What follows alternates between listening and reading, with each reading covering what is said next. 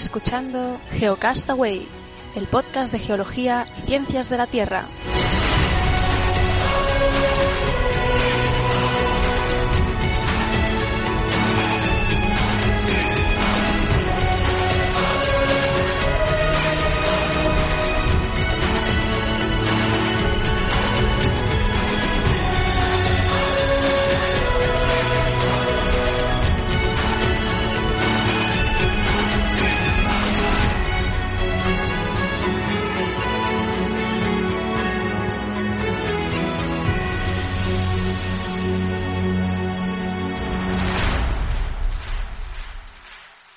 Saludos, bienvenidos geonáufragos del mundo. Esto es Geocastaway, el programa de geología y ciencias de la Tierra, en su edición número 60. Sí, sí, voy a repetir, 60. Eh, y es un programa mensual, o sea que haced cálculos de cuánto llevamos ya en esto. Marzo de 2015, programa mensual. Y Oscar y Vicente conmigo, bueno, conmigo eh, aquí en España, en este territorio, en el mismo uso horario esta vez porque yo ya me encuentro por Tarrasa unos días. ¿Qué tal, amigos? ¿Cómo estáis? Pues muy bien, aquí siempre te digo desde el otro lado del Atlántico, esta vez no, no lo puedo decir, así Esta vez no. Desde el otro lado del Besós ahora es. Exacto, no, no nos separa el Besós. Desde el otro lado del, del, de la cordillera. Ah, de la, del... Pues hola, hola también a todos. Yo desde yo estoy en Sevilla, así que, que nada, a, a, a seguir con el programa el mensual, el número 60 ya, así que nada. Sí, sí. Bueno, iba a decir del otro lado del Tibidabo, que no, no me sale. O de las Béticas, ¿no? De las Béticas. Bueno, con Vicent quizá, ¿no? Sí, con Vicent, con Vicent. Ah, vale, vale. Sí, no, yo decía entre tú y yo, que nos vamos a ver el sábado. Lo voy a recordar el sábado 28 a las 11, sábado, este sábado 28 de marzo, a las once y media en el Viena del Carré Pelay número 16 de Barcelona. Nos vamos a reunir Oscar y yo, y los que queráis llegar, ahí vamos a estar, ¿eh? para charlar un rato y tomar cualquier aperitivo y pasar el rato esa mañana. Así que ahí os esperamos. Eh, ¿Qué más? Eh, bueno, nada, el número 60, ya llevamos unos cuantos años con esto. Eh, el programa de hoy va a tener las secciones habituales eh, de paleontología, petrología y eh, la exploración espacial con con Naun y a ver si conseguimos hacerlo de una hora, ¿no? Un poco menos, eh, como siempre o como siempre, no, como estos últimos meses llevamos tra tratando algún tema al inicio de la, del programa y esta vez también Oscar nos, nos va a introducir un poco la, lo, lo, que queremos tratar. Pues bien, vamos a empezar nuestra sección de tertulia, que antes decíamos, no sé si es tertulia mucho porque siempre estamos como muy de acuerdo todos, pero bueno, Tendremos que buscar tertulianos profesionales que nos enseñen a tomar Hombre, posturas diferentes. Sí, sí, tertulia es lo que no es, es una gran así crispación y no, no estamos muy en desacuerdo, ¿no? Exacto. Pero en la radio lo que vende son las crispaciones y tal, ¿no? Pues bueno, si tú, tú, y yo, eh, tú y yo ya, a veces ya nos contradecimos en cosas. Poco poco, bueno. Pues bueno, eh, este, este mes, una vez pasado ya el terremoto, que, o el sismo, el terremoto que hubo en Madrid, bueno, en Madrid, iba a decir yo ahora. En Osa de Montiel. Osa de Montiel. En Osa de Montiel, que se llegó a sentir en Madrid, en Valencia, en Sevilla, en diferentes eh, poblaciones de la península ibérica de España. Pues quería comentar un poco eh, una resulta que hubo de todo eso, que fue que la web del Instituto Geográfico Nacional, ¿no? El IGN, que es el que gestiona el tema de, de terremotos o de sismos en España, pues de golpe y porrazo cayó la web. ¿no? Y no sé si vosotros os disteis cuenta de eso. Sí, sí, sí para nuestros oyentes del, del semanal, no, del mensual, del mensual. Estábamos grabando un mensual, ¿verdad? Justo hace un mes. Sí, sí. Y, y bueno, y luego hicimos un especial y tratamos de entrar, estuvimos tratando de entrar las siguientes horas y, era imposible, ¿no? Fue imposible las siguientes horas y llegó hasta el día siguiente. Si no recuerdo, estoy hablando de memoria y no me acuerdo mucho de la hora exacta, pero sobre eso de las 11 de la mañana, porque yo desde, desde las 7 de la mañana que estoy trabajando, pues estuve consultando a ver cuándo volvía a estar operativa, ya a nivel de curiosidad, y, y no, no llegó hasta, diría eso, diez y media, 11 creo, del día siguiente.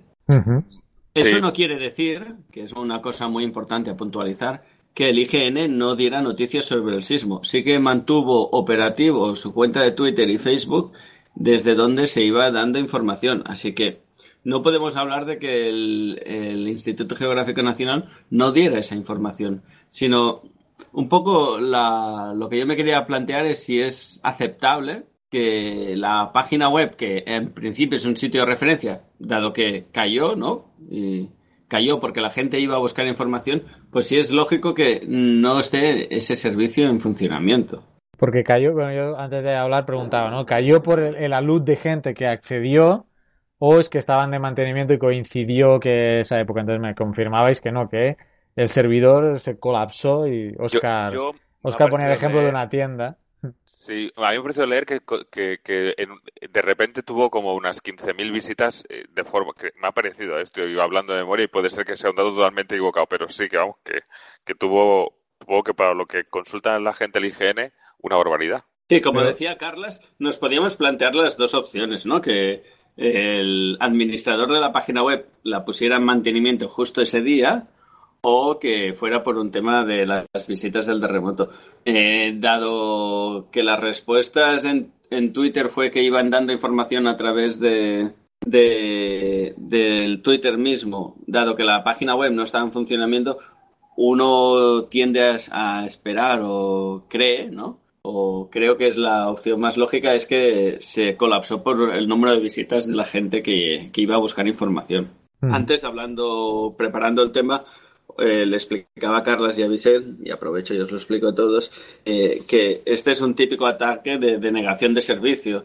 Eh, eh, cuando alguien hace un ataque a una página web, lo que hace muchas veces es hacer muchas peticiones a esa página web, de manera que no la- el servidor web no puede absorber tantas peticiones y colapsa. Eh, y el símil le hacía con una tienda. Una tienda puede ir eh, atendiendo a los clientes y van entrando poco a poco, en función de lo dimensionada que las sea la tienda, entrarán más o menos clientes. Podemos decir que en un corte inglés por- o una gran superficie, por no decir marcas, eh, o empresas, eh, pueden entrar mucha gente, en cambio una tienda de mm, local o una tienda de, de proximidad del barrio, pues tendrá una, un aforo menor. Pero si van entrando eh, personas según el dimensionamiento que hay, pues no hay problema. El problema es cuando de golpe y porrazo, eh, en una tienda que pongamos caben 15 perso- personas, entran mil personas de golpe. Entonces, eh, el, señor de la tienda no puede atender a la gente. La tienda queda inservible. No puede gestionar tanta demanda. Pues aparentemente, sin, sin haber intentado indagar o tener una versión oficial fiable, eh, eh, en la página del IGN le pasó esto. Se quedó colapsada de tantas peticiones. Claro, pero el IGN, el IGN es un servidor de gran superficie comercial, no es Geocastaway, que somos una Ah, pequeña tienda. Es lo que está. Es como, un poco ¿no? mi crítica o el hecho de querer hablar esto es. Me refería un poquito a eso. El día que Geocastaway tenga muchas visitas, nuestro servidor va a petar porque no está preparado para esto. Eh, quien nos quiera hacer un ataque, que lo sepa, nos van a petar. Pero eh, yo me gustaría creer que nuestro. Que nuestro. El Instituto Geográfico Nacional. Exacto, nuestro gobierno, nuestro Instituto Geográfico Nacional, tiene las herramientas para gestionar este tipo de cosas y que no pase. Y no me planteo, no sé qué pasará el día que haya un gran terremoto, terremoto, perdón, en los Estados Unidos, pero uno cree que la- cuando haya un terremoto podrás entrar en la página del USGS, el USGS, y consultar la información, como siempre pasa, ¿no? Sí, bueno, yo- demagogia, demagogia voy a hacer. Si hemos dejado de pagar eh, eh, a, la- a los de perforaciones oceánicas, son, que somos un- unos morosos en ese sentido y nos han sacado del programa, mejor eh, hemos contratado la, la banda la banda baja de- del internet en el servidor. Bueno, hecha la demagogia. ¿Te- ¿Qué ibas a decir, Vicente? Yo lo primero que pienso que decir es que creo que que es, o sea, que primero que es una pena porque creo que el IGN tiene un montón de información, para aquellos que no lo conozcáis, que entréis, de información cartográfica, de acceso, tiene muchas, tiene muchas cosas que son gratis, que lo único que te piden es registrarte, como el Carto Ciudad, para sobre todo para, para, para sistemas de información geográfica, tiene mucha información accesible, que, que, vamos, que está muy bien. Lo otro es que creo que, yo os lo he dicho también antes de empezar, que ya me sorprendió que hubiese tanta gente que fuese y que supiese que tenía que consultar lo del terremoto ahí y, y, también que lo que yo espero es que también sean capaces de aprender. O sea, que a, a, mí no me molestaría, molesta tanto que se les cayera como que si vuelve a pasar algo, se les vuelva a caer. ¿Sabes? Yeah. Es decir, si, si esto ha servido para detectar un problema, afortunadamente, pues el terremoto no tuvo grandes consecuencias, pues pues bueno, Aparte si de, de alguna esos... silla caída, ¿no? No sé si Sí. visteis las bromas. Sí, de, sí, pero bueno, de, aparte de eso, pues ojalá, ¿no? Eh, también entiendo que, que, que el IGN, por lo que decía, ¿no? De, de que tiene que ser un, un portal que no debe recibir muchas visitas o que debe ser más o menos de gente especializada. Entonces, claro, eh, igual si tuviese, igual nos estaríamos quejando de si el, bueno, no sé lo que puede costar tener un bando de ancho que pueda tener un acceso eh, para dar cobertura a momentos puntuales de esos picos, ¿no? Entiendo que es complicado tener un, ¿no? un número de visitas más o menos controlado y que puedas tener un pico tan grande por, por motivos esos, ¿no? De, de un sismo, de... de, de Sí, de en eso estoy de acuerdo, pero una cosa es controlar un- una demanda puntual muy grande, que es acaba de pasar el sismo y al cabo de un rato. eh, eso se veía muy bien, lo enlazamos en nuestra cuenta de Twitter. eh, mapas de gente que tuiteaba cosas sobre el sismo. De golpe y porrazo hay un pico muy grande. Sí, Pero ese pico eh, pasa como una inundación. Hay una subida del nivel, eh, el nivel de aguas, pero luego va bajando lentamente, no se mantiene el pico. Entonces, eh, yo, yo como usuario eh, puedo, yo, puedo llegar a entender que no esté dimensionada y que el pico lo, lo gestiona mal y no y la mejor opción que hicieron, que está bien, es poner un cartel de que ahora mismo no está la página en servicio, que ya no te salga como mínimo una, una página de error de, de internet, un 404 o lo que 404, sea. Sí, correcto. Eh, eso lo hicieron bien, pero lo que a mí me parece inadmisi- inadmisible es que eh, pasen 24 horas hasta que vuelva a estar en funcionamiento. Ahí, eso- eh, yo entiendo que quizá no está bien dimensionada, que el administrador tiene que hacer su trabajo, que priorizan la, como explicaron ellos, las comunicaciones interiores. Todo eso estoy de acuerdo, pero me parece que 24 horas sin dar una, una información desde la página web, sí que reconozco que la información buscaron canales para darla, pero como mm, persona de la península ibérica eh, o del gobierno de España, eh, me gusta pensar que mi gobierno no depende de empresas terceras para, para comunicar este tipo de información. No puede ser que dependamos de Twitter o de Facebook para que den información sobre un sismo, ¿no? Has dicho una cosa que creo que mm, debemos recalcar un poco más, que es lo de las comunicaciones internas, que es otra hipótesis que, que a falta de que no sabemos o no hemos podido contactar y, hay una información oficial de lo que eh, pasó y con la charla que hicimos sobre el sismo con Pablo González comentaba eso, ¿no? Una priorización. Es posible que a lo mejor no colapsaran la web la gente que accedió a ella, como decía Vicente, 15.000 eh, personas a lo mejor ni conocen el IGN, ¿no? Sino que ya de entrada, ante la posibilidad de que eso pasara, cortaran ellos, pues, estoy haciendo hipótesis, cortaran la- la- el acceso a- al público en general de entrada a ellos y priorizaran las, las comunicaciones internas, que no sé si tienes más información a qué se refiere comunicaciones internas. Entiendo que Eh, otra no, de... no tengo más información, pero voy a hacer elucubraciones, ¿no? O, o- me voy a inventar, sí. voy a hacer de patillero, hablando en plata. Eh, yo creo que no fue eso, ¿eh? Entiendo que se les colapsó por peticiones externas y quizás se le pueden sumar peticiones internas, pero está claro que ellos deben utilizar una intranet, que deben subir datos y pedir datos, pero eso sería un funcionamiento normal. Entiendo que cuando hay un sismo de 3.3 también tienen que subir datos y tener comunicaciones internas, o uno de 6.5 que no tenga afectaciones, no sé cómo decirlo, Carlos. Eh, eso tiene que formar parte de un funcionamiento normal. Entonces, la web, lo que decíamos antes, tiene que estar dimensionada para que ese funcionamiento normal exista y se pueda producir. Y en todo caso, eh, una de las cosas que decíamos antes de que quizás se tienen que aprender para un futuro es tener quizás desdoblada la parte visual externa de la intranet interna, que no dependa del mismo servidor. Porque entonces eh, es lo que estábamos diciendo antes. Quizás con un simple ataque eh, nos ponemos de acuerdo todos un día a hacer peticiones a la web del IGN y los, los dejamos sin trabajo también, ¿no? Entiendo que siempre harían esa opción de cortar las peticiones de fuera y solo admitir peticiones internas.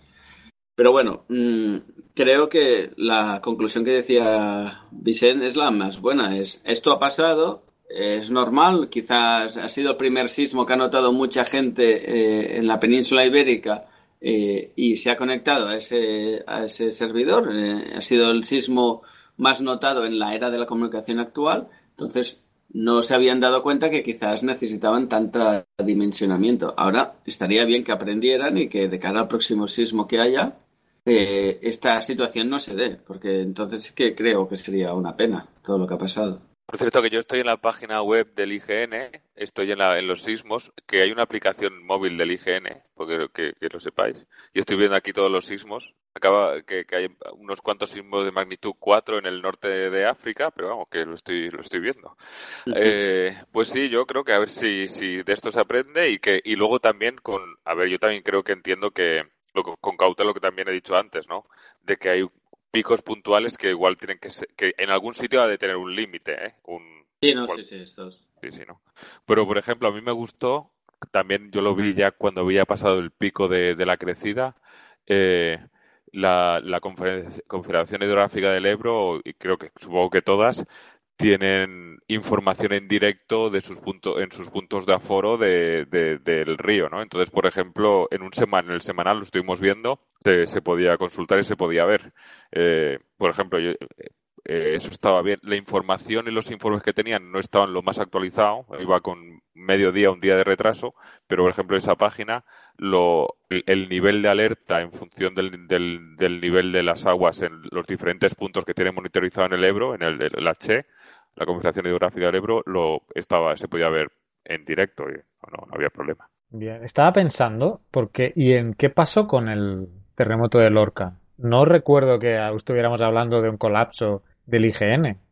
Puede ser que haya sido una extraña coincidencia yo creo que y mala suerte en este caso. No, yo creo que la gente a partir del terremoto de Lorca empezó a ubicar determinadas cosas, ¿no? Yo creo que, que también ahora estamos muy que hace 15 años a nadie, se hubiese ocurrido mirarlo eso en internet, se hubiesen esperado al día siguiente a leer en la prensa, en la prensa eh, la información del terremoto y, y ya está, ¿no? Y ahora lo queremos saber todo, lo queremos ver todo y, y, yo creo que lo de Lorca seguramente serviría pues a la gente para empezar a ubicar, a localizar dónde tiene que mirar esas cosas. Cuando hablo de la gente, por ejemplo, hablo de, de periodistas generalistas, ¿eh? no, no solo especialistas.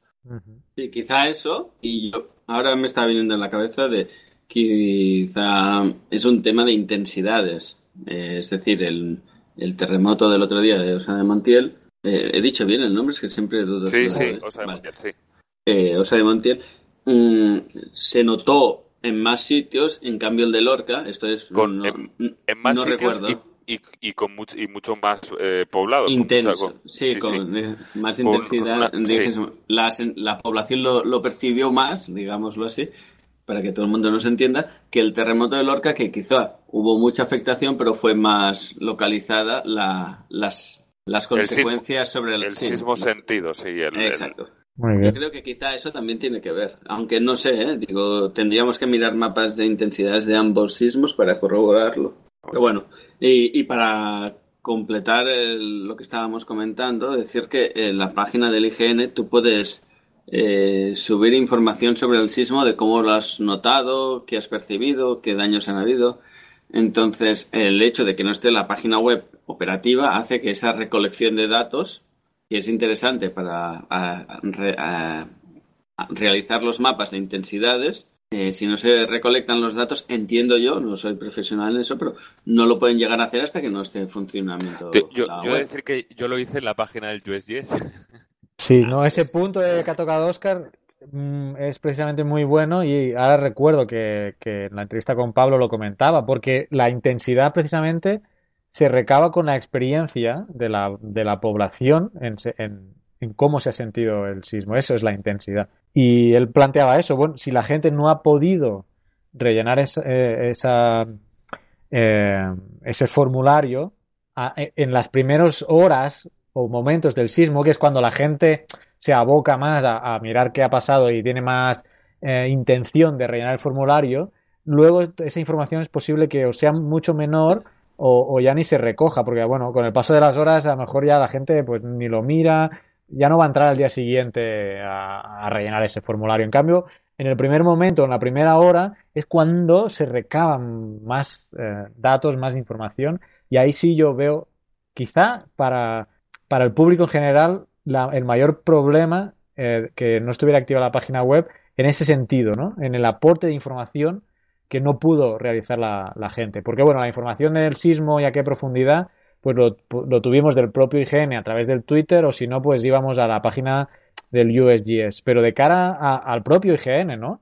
Que no, tener habilitada esa página es un problema incluso para ellos por, el, por no poder recibir eh, información de cómo se ha sentido ese sismo. Sí, sí, yo totalmente de acuerdo con estas palabras. Me, es vamos, es básico, ¿no? Eh, lo que no me parece lógico es que como español que somos, ¿no? Tengamos que acceder a la página del US, eh, USGS y eh, completemos el Do You Feel It en, ¿no? ¿Lo has notado?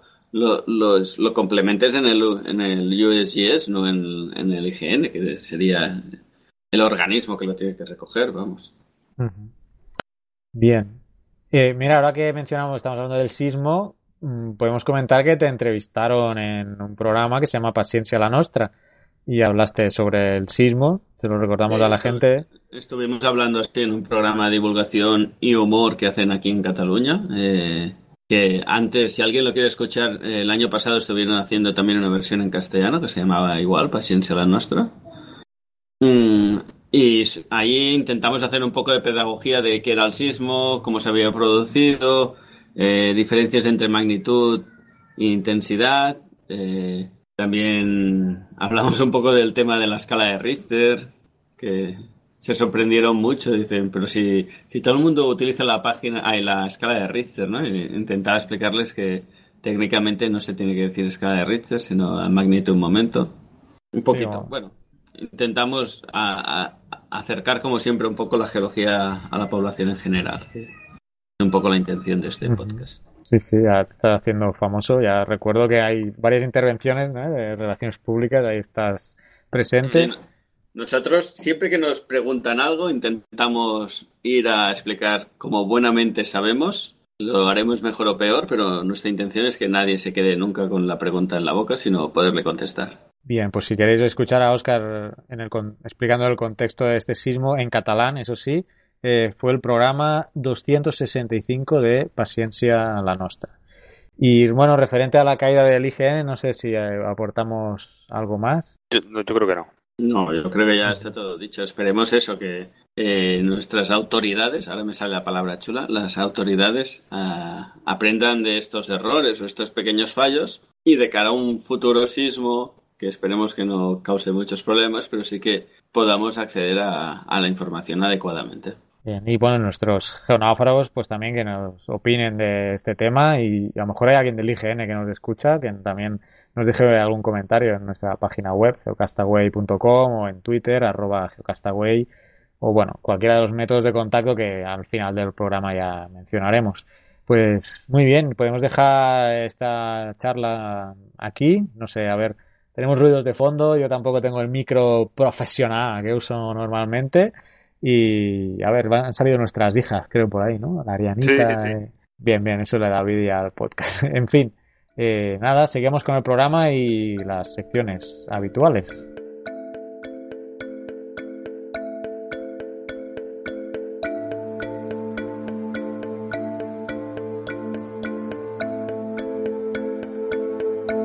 Estás escuchando Geocastaway, el podcast de geología y ciencias de la Tierra.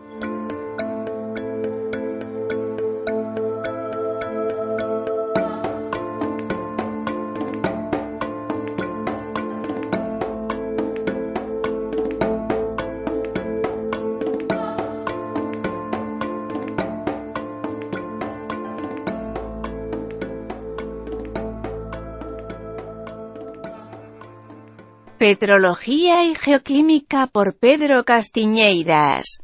Hola queridos amigos, bienvenidos al ultrapotásico mundo de la petrología y la geoquímica. El otro día, preparando una entrada para mi blog, me topé con una roca metamórfica que tenía un nombre que no había oído jamás, la Predachita. Investigando un poco, descubrí que dicho nombre procedía de una localidad situada al norte de Italia llamada Predaccio, y se me ocurrió hablaros aquí sobre rocas que hayan sido nombradas a partir de localidades españolas. En Italia tienen famosos nombres de rocas ígneas como Monzonita o Adamellita. A veces incluso es la roca la que pone nombre a una región, como los míticos Dolomitas. En España tenemos algunos minerales muy conocidos nombrados con la región en la que se encontraron, como el aragonito, un polimorfo de la calcita, es decir, misma composición, carbonato cálcico, pero diferente manera de organizarse, diferente estructura.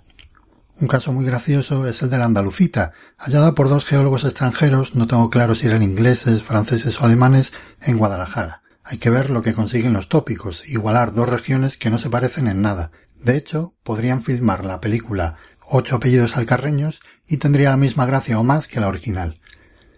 Hay algunos minerales más, pero yo os voy a hablar de rocas, concretamente de rocas ígneas. Antiguamente era muy común nombrar variedades de rocas conocidas con nombres locales. Algunos de esos nombres han sobrevivido a las labores de normalización de las comisiones de sistemática de petrología, pero otros no. El nombre de roca ígnea más famoso de origen latinoamericano es sin duda andesita, una de las rocas volcánicas más comunes de la cordillera de los Andes y de otros arcos volcánicos. Teniendo en cuenta su contenido en sílice, podríamos considerarla una roca intermedia entre un basalto más básico y una dacita más ácida. Como la mayoría de rocas volcánicas, suele tener grandes cristales embebidos en una matriz de grano más fino. Los primeros suelen ser de plagioclasa, crinopiroxeno, horblenda y a veces biotita, y se supone que se han formado en la cámara magmática, donde han tenido tiempo de crecer. La matriz de grano fino es el resultado del enfriamiento rápido del magma una vez en superficie. De hecho, puede formarse también vidrio pero otros nombres locales no han corrido tan buena suerte y la correspondiente comisión sugiere que sean abandonados salvo que se correspondan con los tipos originalmente definidos. En España tenemos seis tipos de rocas ígneas con nombres locales. Alboranita y columbretita son rocas volcánicas que aparecen en las islas de Alborán y Columbretes respectivamente. Y en el sureste peninsular se han definido las rocas de las que os voy a hablar hoy. Cancalita o Cancarixita, Verita, Fortunita y Jumillita. Se trata de rocas volcánicas y subvolcánicas y son muy raras. Vamos a dejarlo claro desde el principio. Rocas que, en condiciones normales, no deberían existir. Rocas que desafían lo establecido. Rocas rebeldes. ¿Y qué es lo que tienen de raro? Pues su composición química y por tanto su mineralogía. Voy a centrarme en dos aspectos composicionales. Primero, son pobres en sílice.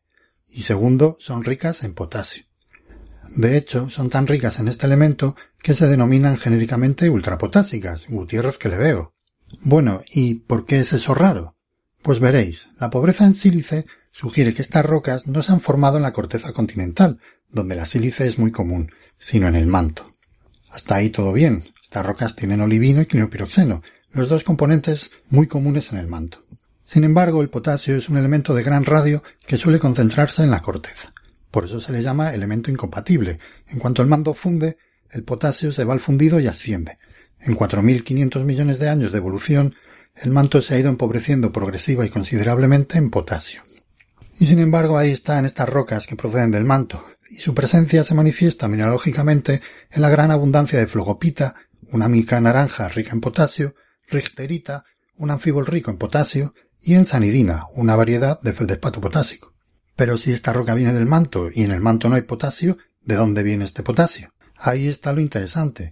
Podríamos pensar, la roca se formó originalmente en el manto y al atravesar la corteza se contaminó, se mezcló y sacó de ahí su potasio. Pero eso no es muy probable, la contaminación no sería únicamente de potasio, también se enriquecería en sílice y entonces ya no tendría olivino, tendría cuarzo. No, definitivamente estas rocas se formaron en el manto y apenas interaccionaron con la corteza en su camino hacia la superficie.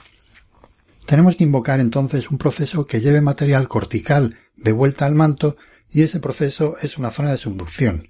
Los sedimentos lutíticos depositados sobre la corteza oceánica tienen mucho potasio y no tienen mucha sílice.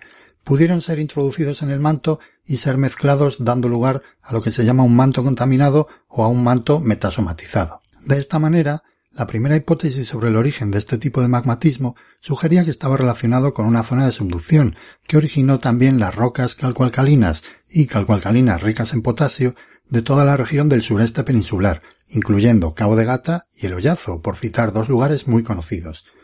Sin embargo, al comparar la edad de la subducción en la cordillera bética con la edad de este magmatismo, vemos que no están relacionados. Para cuando tuvo lugar el magmatismo, la subducción ya se había detenido y la región ya se estaba colapsando. Así que vale, una zona de subducción modificó la composición del manto, pero la fusión de este manto y el magmatismo en esta región se produjo después, durante un evento extensional. Como dije al principio, estos nombres locales ya no están admitidos, ahora hay que denominarlas lamproitas añadiendo los minerales más abundantes, lamproita con olivino y flogopita, lamproita con sanidina y resterita, etc. Estas rocas están relacionadas con las kimberlitas, que es donde aparecen los diamantes. De hecho, al ser rocas formadas en el manto, podrían tener este apreciado mineral metamórfico, pero por desgracia en las de España no ocurre esto.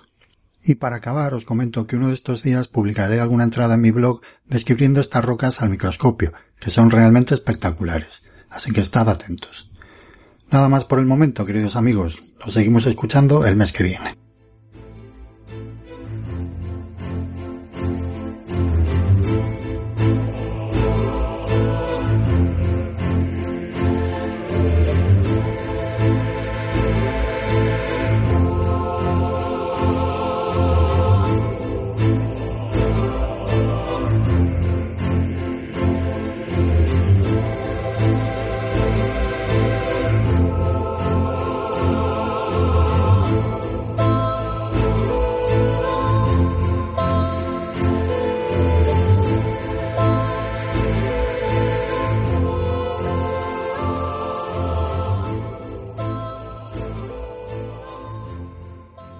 Muy bien, pues estamos con Isaac Camps. Eh, acabamos de salir de la charla que acaba de hacer aquí en la biblioteca de, de Tarrasa sobre patrimonio geológico. Gracias por, por estar ahora después de la charla. Creo que también tienes el tiempo justo. Gracias por estar aquí. Sí, gracias.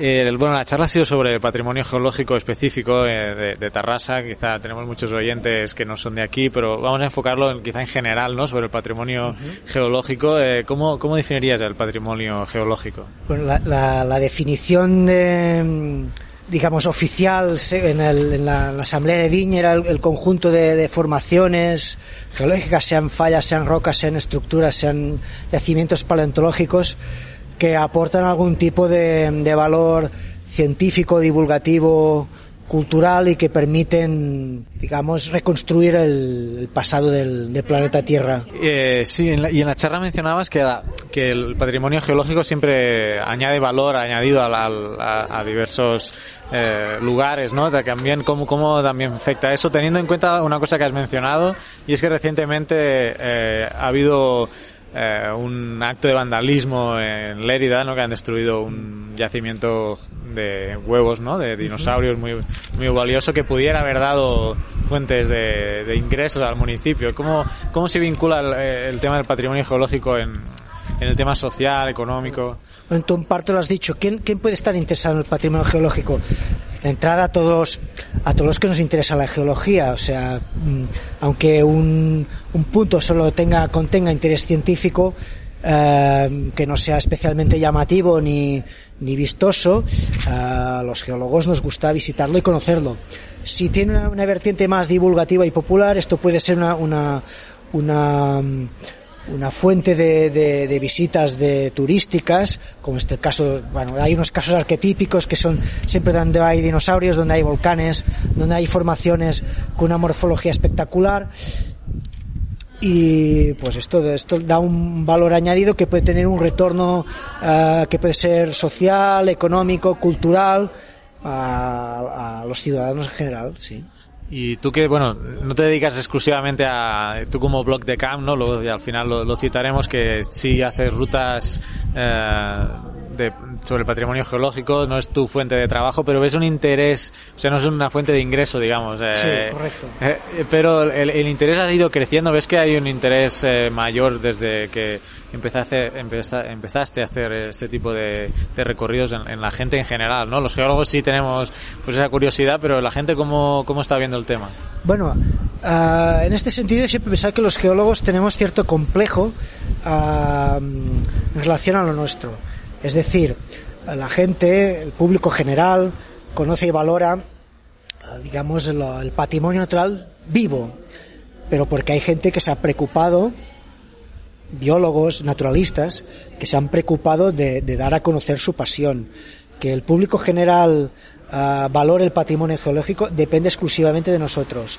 Lógicamente, a partir de a partir de los años 90 hay un punto de inflexión, incluso eh, a mediados del año, no sé, el 2005, 2006, ah, mm, la, la Organización Internacional de Naturaleza, ¿cómo se llama ahora? Que no me acuerdo, la, la oso panda. Ah, lo- ¿La WWF? Ah, correcto, sí. Ah, incorpora el patrimonio geológico como, como un valor natural a defender. Esto es un paso adelante. Y sí, se ha notado que hay un... Pero se ha notado porque los geólogos nos hemos movido más. Y hay cosas, por ejemplo, en Cataluña, como el Parque Geológico de la Cataluña Central. Y en, bueno, y otros lugares. Y hay una red de geoparques en Europa, etcétera. También en otros lugares como el País Vasco, que hay el, el Flis de Zumaya. Esto atrae gente, hay, hay una curiosidad por verlo. Bueno, si, si cualquier cosa, si tú lo explicas con pasión y lo sabes hacer entender, es interesante. Tú estás usando, bueno, básicamente un, un blog, ¿no? A través de Internet, es una nueva tecnología. También, eh, ¿crees que las nuevas tecnologías, eh, la- lo del 3D ahora, se puede ir con una tablet, no sé cómo le llaman ahora, no, no- no me acuerdo. Virtual. La realidad virtual, exactamente, no me salía el nombre. Yo creo que puede, puede ser un, un elemento a potencializar mucho, potenciar mucho en esto, en este aspecto, ¿no? Porque nosotros tenemos ese ojo clínico que podemos interpretar qué ha pasado ahí, pero alguien que no, que no es geólogo ve, ve una roca y, bueno, no le cuentes eh, qué, ha pasado, pero a lo mejor con, con esa realidad virtual puede ser más fácil. Sí, hay, de hecho, hay, hay no, no, no inventas nada, hay iniciativas que van en este sentido, que teniendo una, un- una tableta, un móvil ah, con geolocalización y situando ante el yacimiento, pues te dan información extra, igual que hay aplicaciones de tablet en yacimientos arqueológicos, en recorridos urbanos. Pues es, eh, hay, cosas en este, hay alguna cosilla y conozco gente que está trabajando en ello. No, no puedo dar más datos, pero es, es así. Bueno, no te queremos entretener más. Eh, ¿Dónde te podemos encontrar y qué, qué visitas eh, más destacadas eh, eh, tienes? De hecho, a ver, yo hace muchos años que o sea, no me dedico profesionalmente a, la- hacer itinerarios guiados, pero he trabajado en entidad y ahí tenía un programa de salidas para, para conocer el patrimonio geológico y aquellas personas que se ponen en contacto conmigo y me lo piden, pues nos ponemos de acuerdo y, visita- y podemos visitar algunos, algunos puntos, los puntos que mejor conozco, que algunos son unos, unos puntos bastante ah, significativos, hay Siempre aquí en Cataluña. siempre aquí en Cataluña sí, pues es un ámbito que a mí, para, para un ámbito no profesional es, es rápido conocer a los volcanes de la zona de Rocha, pero no los típicos, sino los de la zona de, de Coltor, a la Cosa San Dalmai, otros lugares más, más, más, conocidos o populares como Montser- Montserrat o San Llorenç, pero lógicamente una, una vertiente geológica,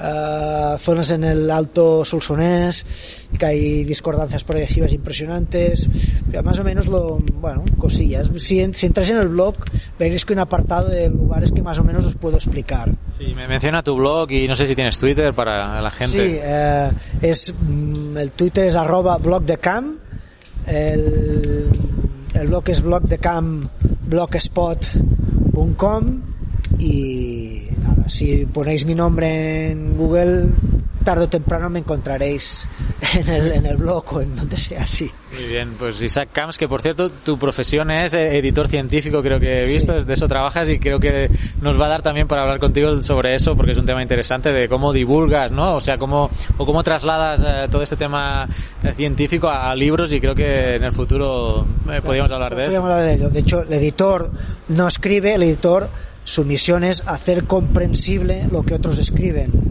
Y esto sí, daría para explicar muy, muy largo. Y es un tema que nosotros también como podcast y como también divulgadores, entre comitas científicos, eh, nos interesa y seguro que contactamos contigo. Muchas gracias Isaac, no te entretenemos más y en otra ocasión charlamos de nuevo. Muchas gracias a vosotros.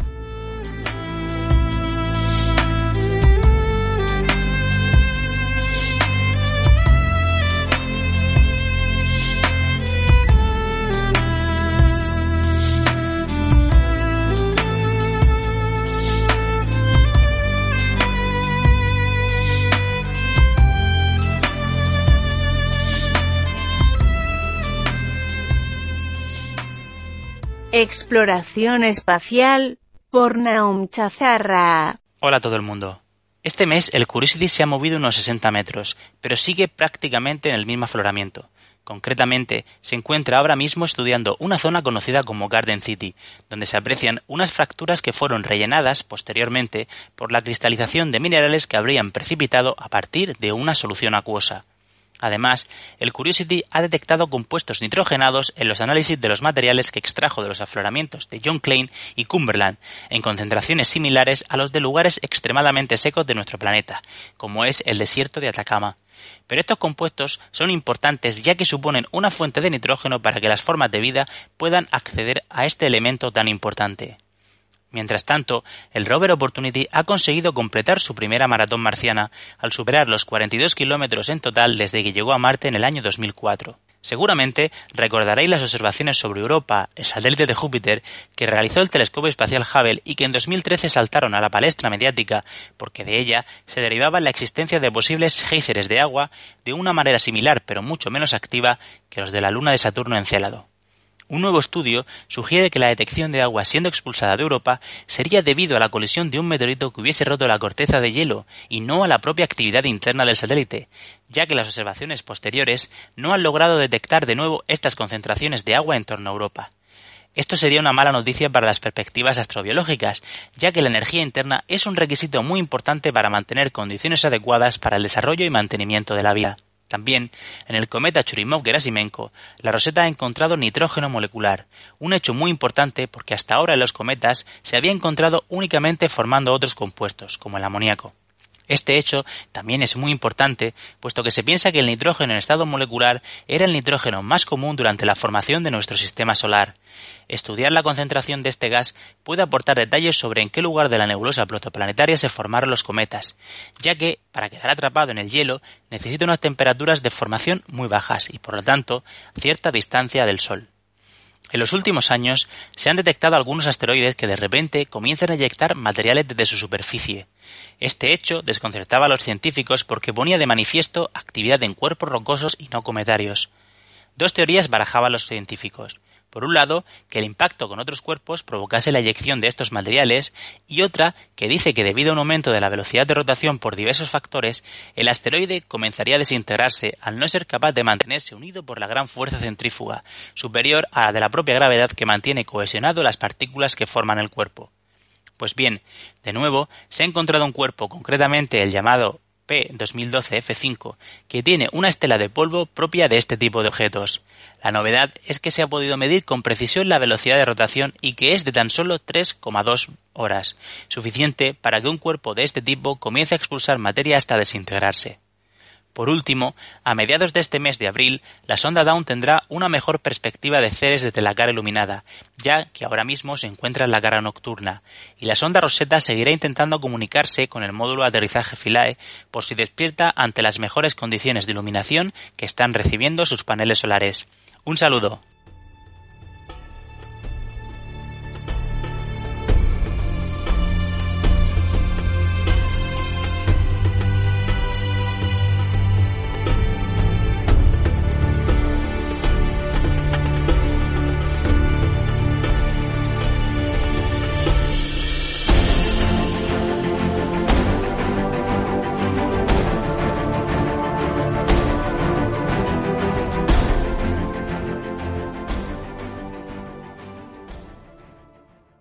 Paleontología con Fernanda Castaño. Hola amigos de GeoCastaway, soy Far Castaño. En esta edición Super Express les voy a contar sobre un trabajo fascinante que ha servido para resolver el misterio del toxodón, el animal más extraño jamás descubierto, según las palabras del propio Charles Darwin. Y es que la historia del toxodón se inicia en 1832 cuando un joven Charles Darwin compra a un agricultor el cráneo de este extraño animal sudamericano. Darwin envía el material a su mentor, Sir John Henslow, y este a su vez lo reenvía a Richard Owen. Owen lo clasifica como miembro del orden Pachydermata, con afinidades con Rodentia, Edentata y Cetácea de tipo herbívoro. Y es que a pesar de su relativa reciente extinción, hace aproximadamente unos 10.000 años, aún se sabe muy poco acerca de su historia evolutiva. Investigadores del Reino Unido, Alemania, Argentina, Dinamarca, Irlanda y Estados Unidos han dado un paso eh, muy importante en el conocimiento de la historia evolutiva de estos eh, animales, analizando proteínas antiguas de colágeno de Mecarauchenia y Toxodon, dos de los últimos representantes de los salones de mamíferos Diptoterna y Notongulata.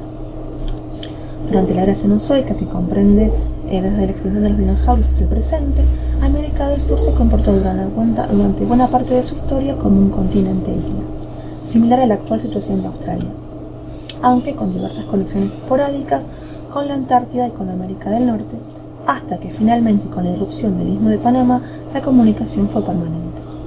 Durante las etapas de aislamiento, Sudamérica desarrolló una rica y diversa fauna de ungulados endémicos de este continente, conformado por al menos cinco órdenes actualmente extintos. Notongulata, Diptoterna, Cenungulata, Liroteria y Astrapoteria. Además, tanto Toxodon como Macrauchenia son los últimos representantes de linajes extintos que llegaron a convivir con el ingreso del hombre en América. A partir de técnicas de cromatografía líquida y espectrografía de masas, los investigadores pudieron analizar 48 muestras tomadas de Toxodon y Macrauchenia y recuperar por primera vez secuencias de colágeno tipo 1. Existen distintos tipos de colágeno y el tipo 1 se encuentra en abundancia en la dermis, tendones, en la dentina de dientes, córnea y en particular en los huesos. Comparando las diferencias entre las secuencias de colágeno tipo 1 de las especies fósiles y de los mamíferos conocidos, fue posible reconstruir cómo la misma se ha ido modificando a partir de un ancestro común y de este modo obtener una hipótesis sobre la historia evolutiva y las relaciones de parentesco entre estos grupos. Los resultados de los análisis filogenéticos indicarían que al menos dos órdenes de ungulados nativos de América del Sur, los Notoungulata y los Litoterna, se encuentran muy cercanamente emparentados con el actual orden Perisodáctila, con quienes conforman un grupo al que se ha denominado Panpericiodactyla. Además, se puede inferir que el ancestro común entre estos grupos debió haberse diferenciado muy tempranamente, por ejemplo, en el eh, Cretácico tardío. Es muy probable, asimismo, que el ancestro de los órdenes Liptoterna, Notongulata y Perciodactyla haya vivido en América del Norte, dando origen en Sudamérica al menos a las dos órdenes eh, analizadas. Las implicaciones de este trabajo son enormes desde el punto de vista metodológico, ya que abre la puerta que otros grupos de investigación intenten aplicar estas técnicas a otros grupos de animales extintos. Bien amigos, me despido hasta la próxima vez y que la fuerza los acompañe.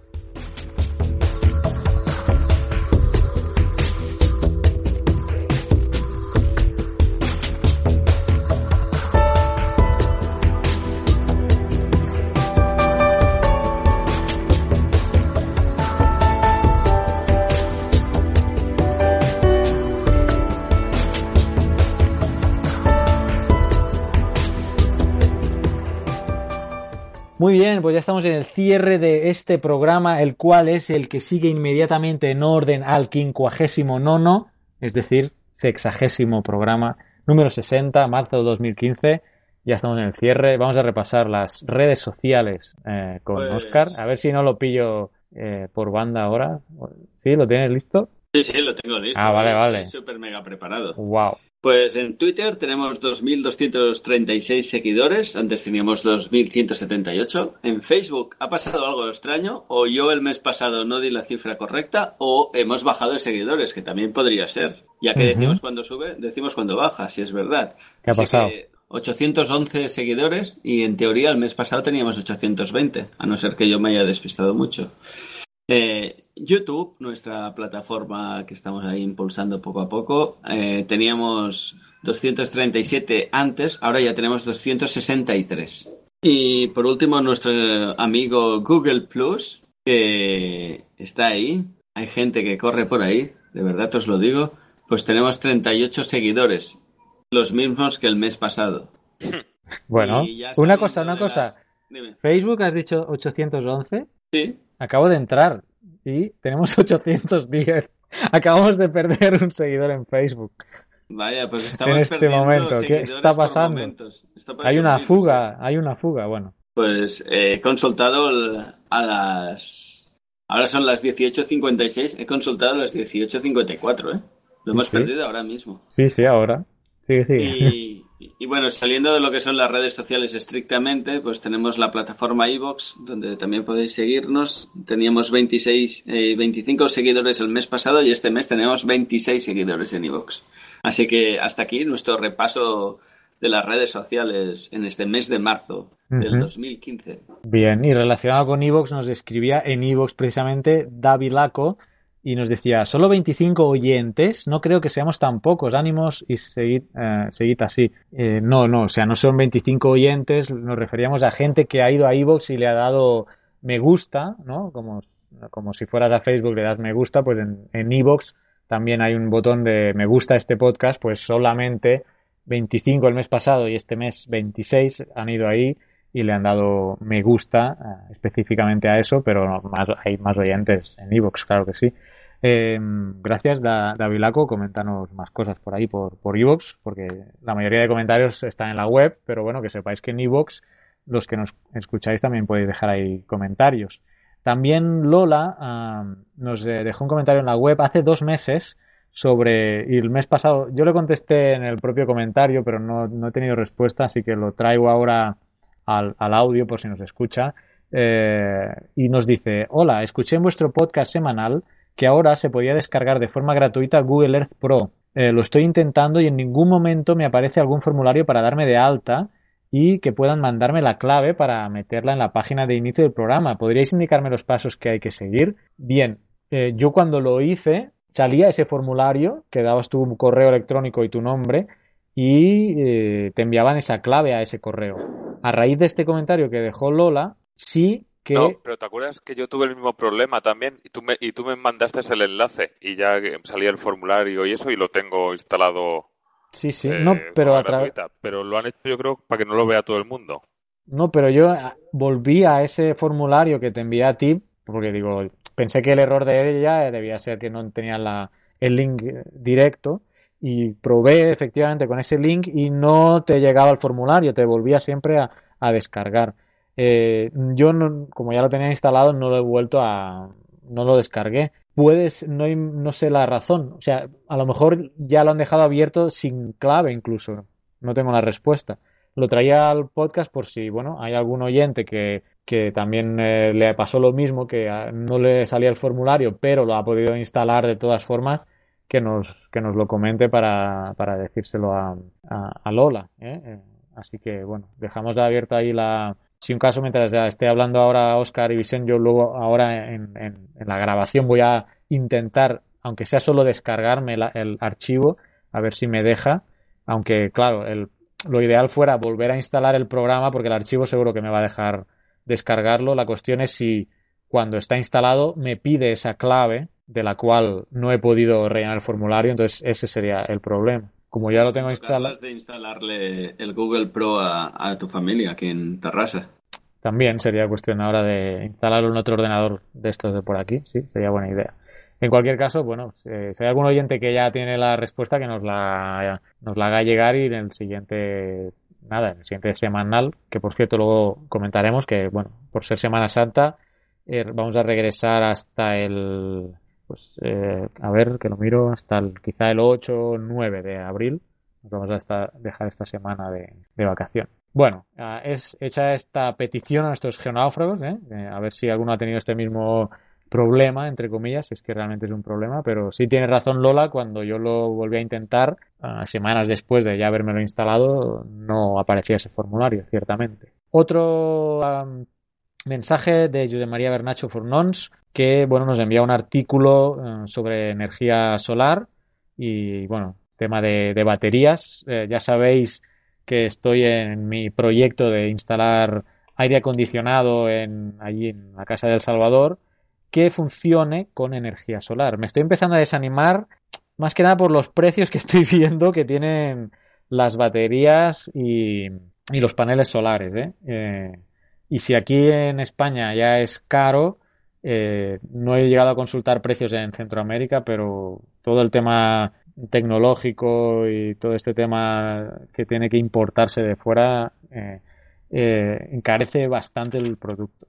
De todas formas, lo que he llegado a hacer es hacer cálculos de, bueno, solo voy a comentar ahora que aprovecho, de algunos cálculos que he hecho sobre la potencia que tendría que tener el aire acondicionado, porque, bueno, las unidades de aire acondicionado son los British Thermic Unit, ¿eh? ¿sabíais eso? Los BTU. No, Entonces, no, no, no domino el tema. No, yo tampoco, pero bueno, lo planteo aquí porque si alguien no lo escucha que domine, pues eh, que me vaya complementando lo que voy hablando. La cuestión es que uno puede elegir qué potencia de aire acondicionado en función de BTUs eh, tiene que elegir ah, según el volumen. Bueno, hay diferentes fórmulas. Según el volumen de la casa que tiene que enfriar o sin volumen, solo metros cuadrados.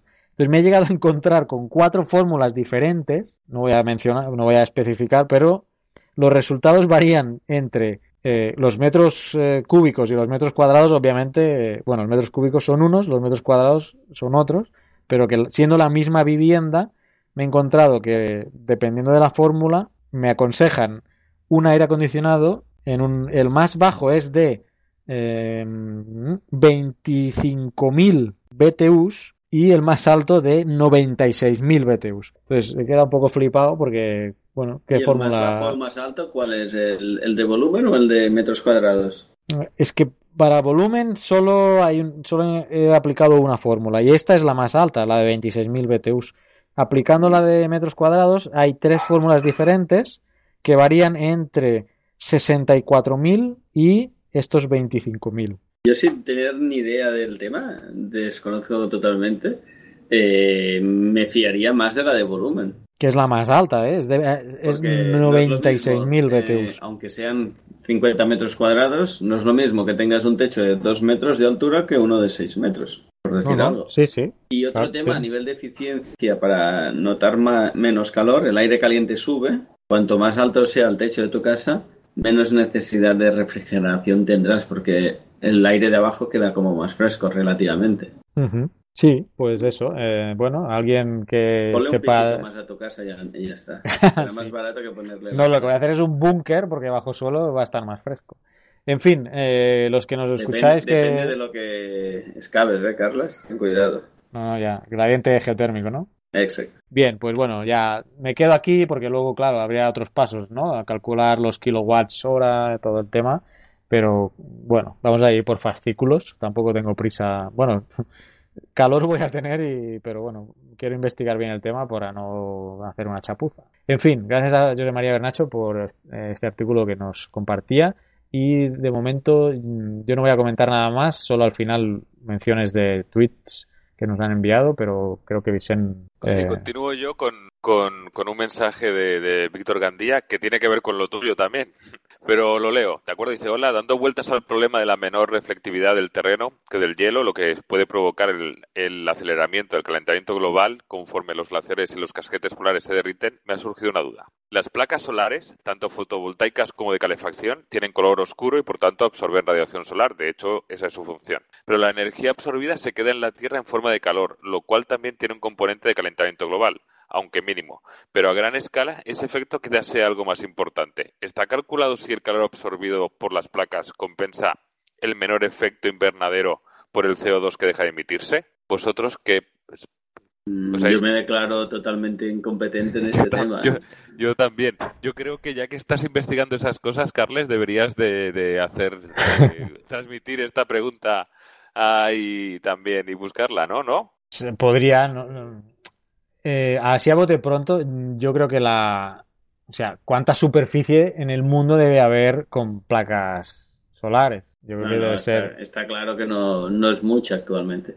Yo había leído que si se, el, las- la superficie del desierto del Sáhara, todo fueran placas solares, eh, se cubriría la demanda energética, creo. Me, hablo de memoria y quizá estoy diciendo una barbaridad. ¿eh? Ya he dicho que era incompetente en el tema, pero tengo, verbo- eh, tengo incontinencia verbal y siempre tengo que hablar. Mm, entonces, quizá la máxima superficie sería calcular lo que sería el, el desierto del Sáhara y ahí tendrías un índice máximo de reflectividad, que es, bueno, in- bueno, yo podrías lo- calcular la energía absorbida en ese, en ese área, ¿no? Por Yo lo que yo lo que entiendo que hace se trata de hacer de que ese calor de transformar esa energía en en la en, en otro tipo de energía, ¿no? En, en, en aire energía- acondicionado, ¿no? en energía eléctrica, ¿no? Yo creo que no, no eso no afecta, sino que simplemente la transforma, ¿no? Absorbe la energía, la, la, la- no. Pero bueno, no tampoco sé.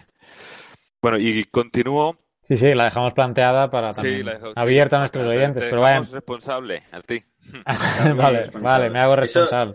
Era el efecto, la- lo de la energía no se crea ni se transforma, eh, no se crea ni se destruye, se transforma. ¿Eso era Lavoisier o me estoy despistando mucho? Yo ya.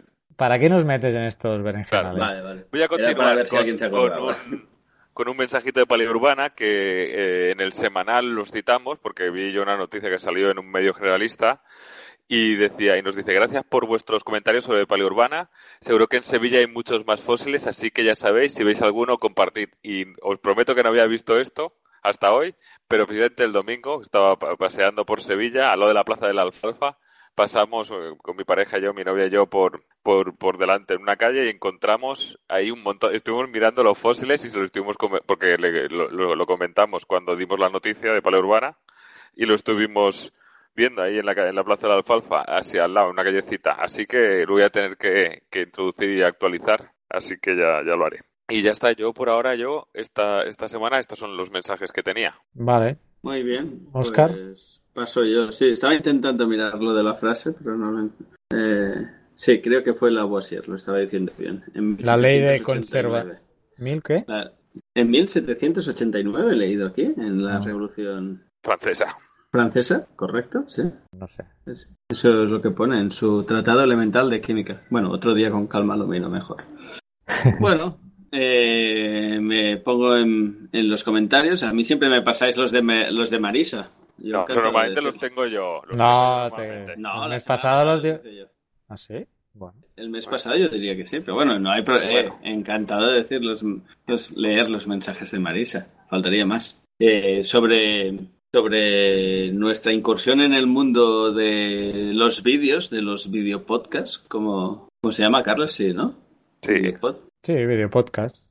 Vale, videopodcast. Pues nos dice que se nos ve bárbaros, sobre todo vosotros dos. A mí no se me ve tanto. Sí, Eh, y dice que el semanal le ha entusiasmado, el análisis de las inundaciones del Ebro ha sido muy interesante y también habla de recopilación de información y gráficos del CERE muy buenos, muy bueno para la urbana también, y, que había escuchado de esto en Ciencia al Cubo. También comenta que en Galicia hay pocos fósiles y no conozco ninguna edificación que los posea. Es una pena, yo paseando por mi ciudad yo veo continuamente.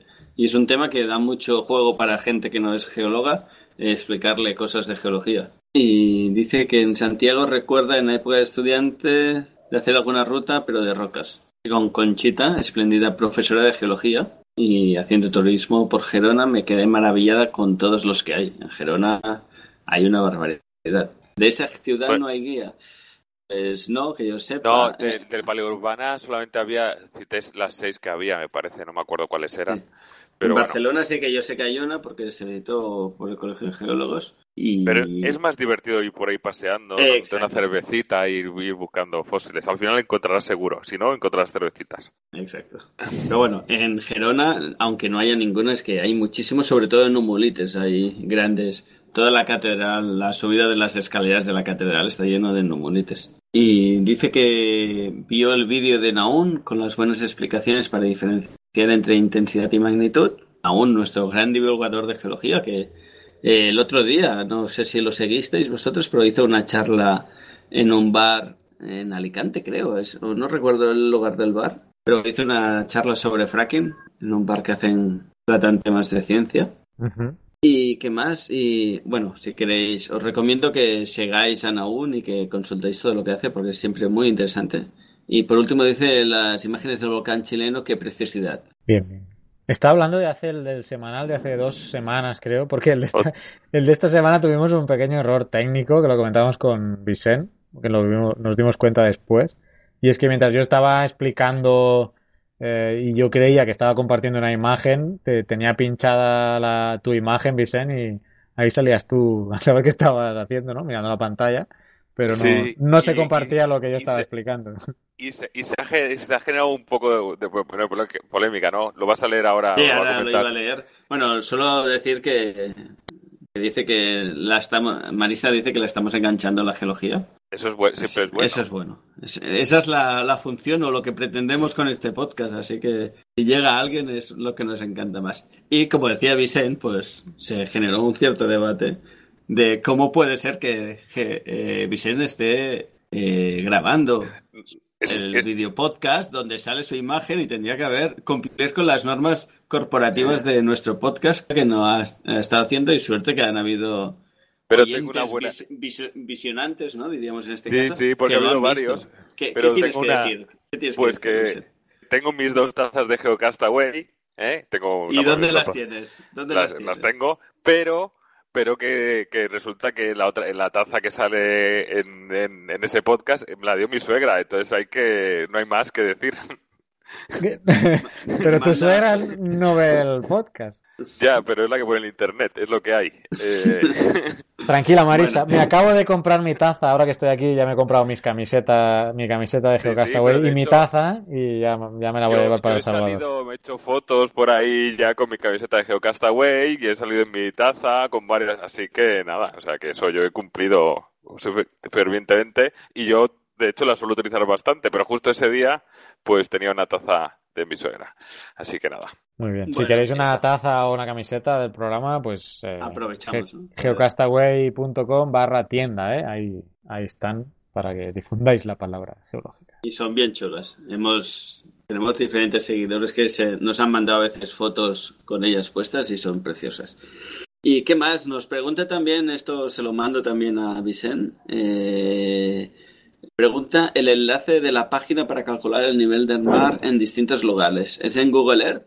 No, eh, te digo, en el, en el Delicious es una noticia del 11 del 3 de- del 15 de este año, ¿de acuerdo? Que se titula Florida Map Global Warming Sea Level Rise Map. ¿eh?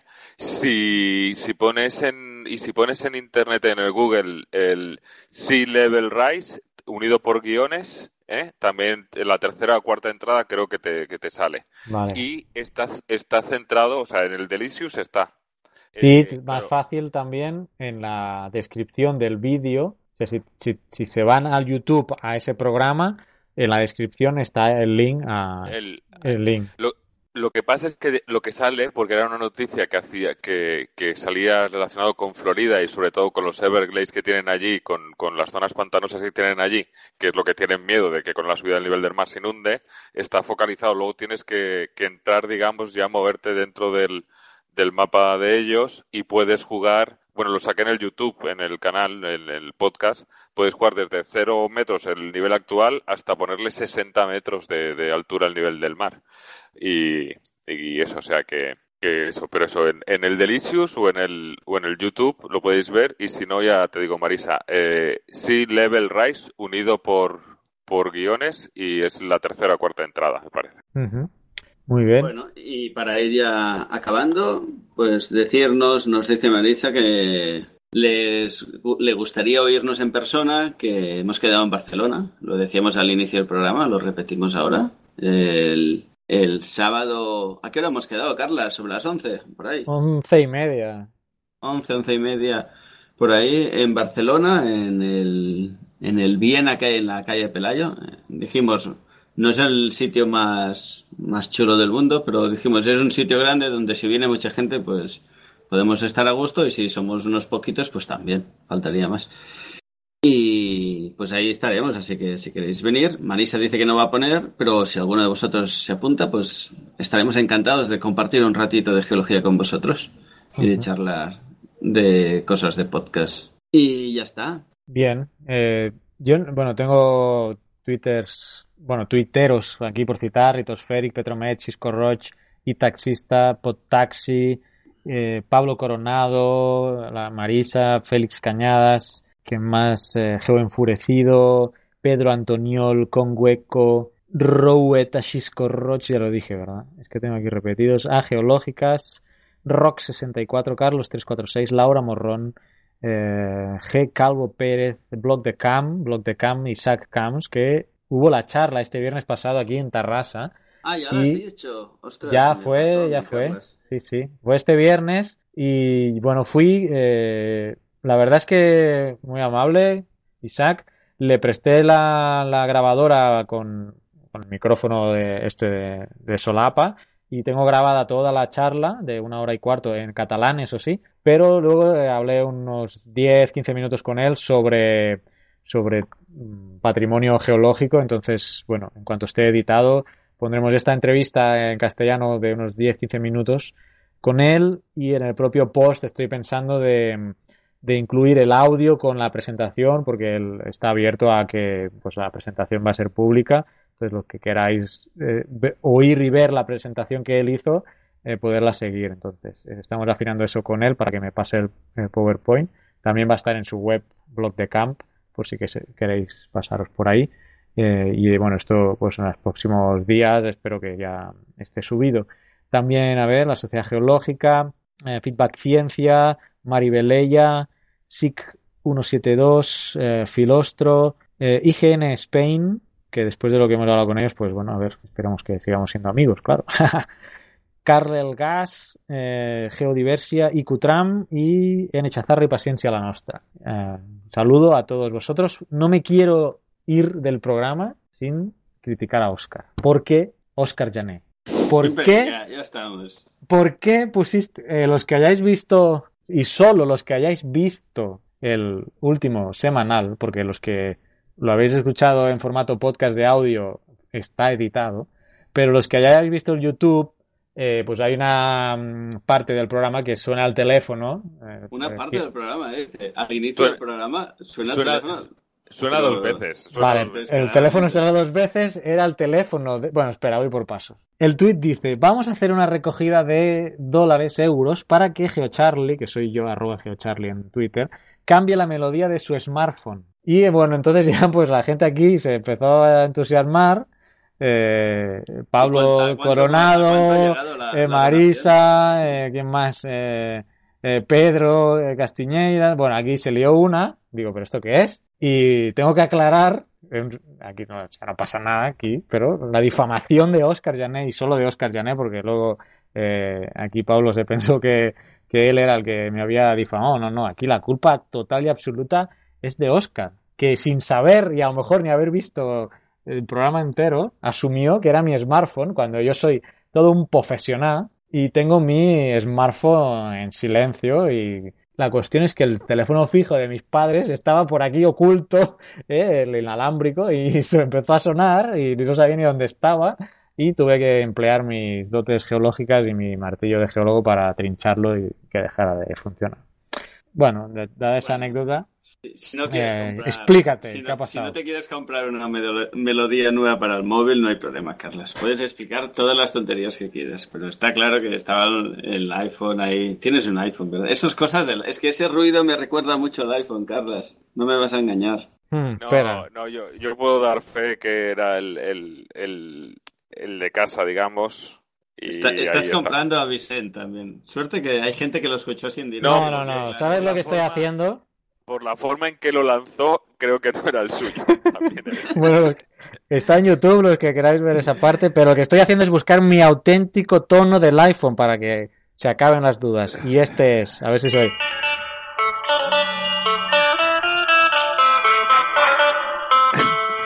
Este es mi tono de iPhone. Bueno, pues quizá. Vale, chaval. cambiarlo, ¿eh, Carlos? sí, no, no, igual es el más acertado tampoco.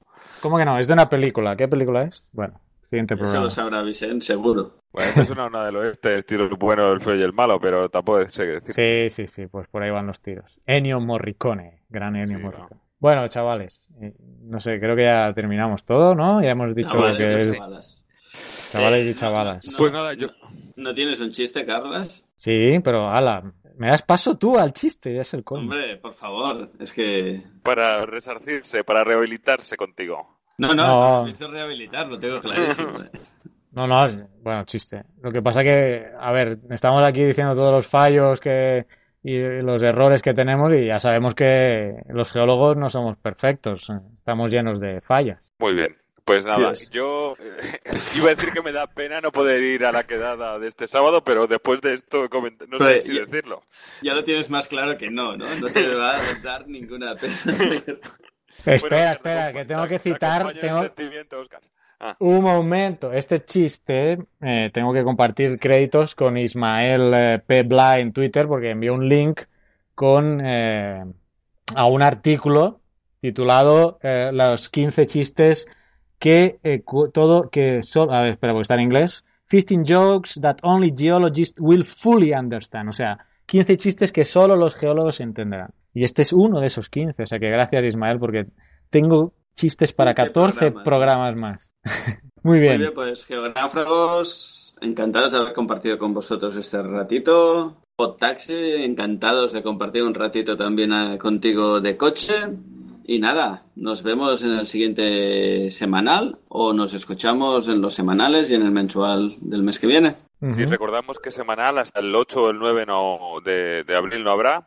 Así que nada, también un, un gusto como siempre compartir este tiempo con vosotros y, y nos escuchamos y nos oímos en, en el siguiente.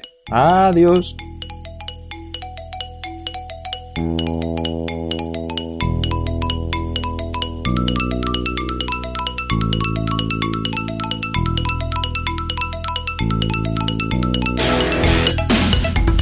Envíanos tus comentarios, preguntas o sugerencias a geocastaway.gmail.com. Puedes escribirnos en nuestra web geocastaway.com. Búscanos en Facebook y en Twitter. Y escúchanos también a través de iTunes, iBox o Miro.